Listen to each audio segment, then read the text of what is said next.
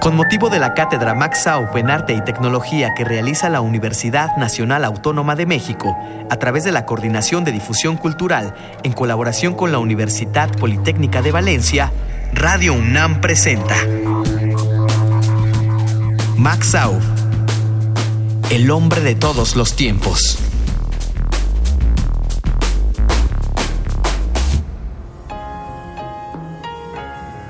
Vida.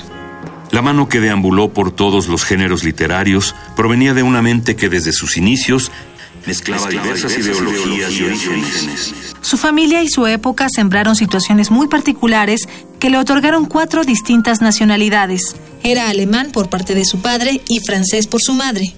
Y español cuando su padre se afincó en 1914. Y mexicano por elección propia, pues al igual que muchos otros españoles durante la Guerra Civil, encontró en nuestro, país, un nuevo hogar, lejos, de la dictadura franquista. Su padre, Friedrich Aub, era originario de Baviera y provenía de una familia dedicada a las leyes. Sin embargo, él rompió la tradición y para la última década del siglo XIX recorría Europa trabajando como representante comercial. Su facilidad para la palabra y su fluido manejo del español le consiguieron trabajo en Sevilla. Tras la quiebra de la compañía para la que trabajaba, inició su propio negocio de bisutería fina para caballeros. Su madre, aunque de origen francés, provenía de una familia judío-alemana, originaria de Sajonia. Su acomodada posición dentro de la alta burguesía le permitió formarse en las artes y satisfacer, su gusto y curiosidad, por las, antigüedades. Max Aub nació en el seno de este matrimonio en el número 3 de Cité Trevis, en París el 2 de junio de 1903. Debido a sus obligaciones laborales, la figura de su padre le resultaba a momentos lejana, en su mayoría ausente. Por ello creció rodeado de mujeres, entre su madre, su hermana Magdalena y una empleada doméstica.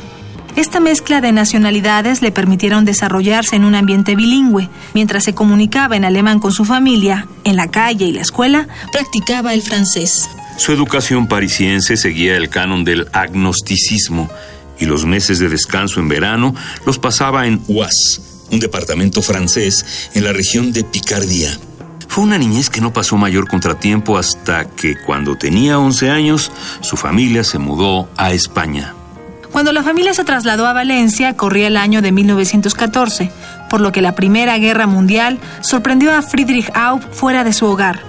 Como ciudadano alemán tenía prohibido volver a Francia, por lo que dos años después solicitó, la, nacionalidad española, para, su, familia.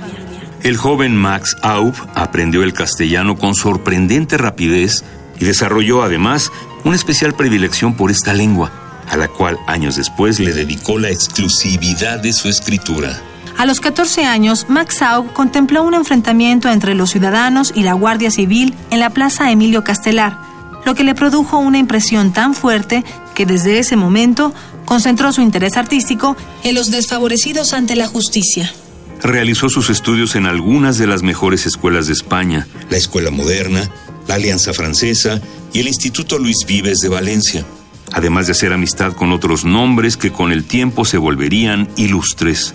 Frecuentaba a la familia Gauss, donde fortaleció su amistad con algunos de los 14 hermanos, el filósofo José Gauss, la actriz Lola Gauss y los poetas Alejandro y Vicente Gauss. De esta época también destaca su amistad con el después poeta Juan Gil Albert Simón y el escritor Juan Chavas Martí, compañeros con quienes compartía voraces lecturas y activas pláticas intelectuales. Sin embargo, pese a su sobrada inteligencia, Max Aub decidió no estudiar una carrera. En su lugar comenzó a trabajar a los 20 años como viajante, ávido de conseguir su independencia. De entre todos los lugares que su trabajo le permitió conocer, guardaba en su gusto un lugar especial para Cataluña, donde conoció en 1921 a Jules Romain. El autor francés se volvió en poco tiempo una profunda influencia en su quehacer literario al mostrarle la teoría del unanimismo, también conocido como whitmanismo, simultaneísmo o grupo de la abadía. Al año siguiente empezó a frecuentar Barcelona para asistir a las tertulias literarias, como las del poeta Joan Salvat Papaseit, donde practicaba su catalán, el cual habló a la perfección. En 1928 ingresó al Partido Socialista Obrero Español, durante una época en la que dividía su tiempo entre su trabajo y la literatura. Fueron esos días cuando comenzó a experimentar con el teatro de vanguardia en el que destacó rápidamente.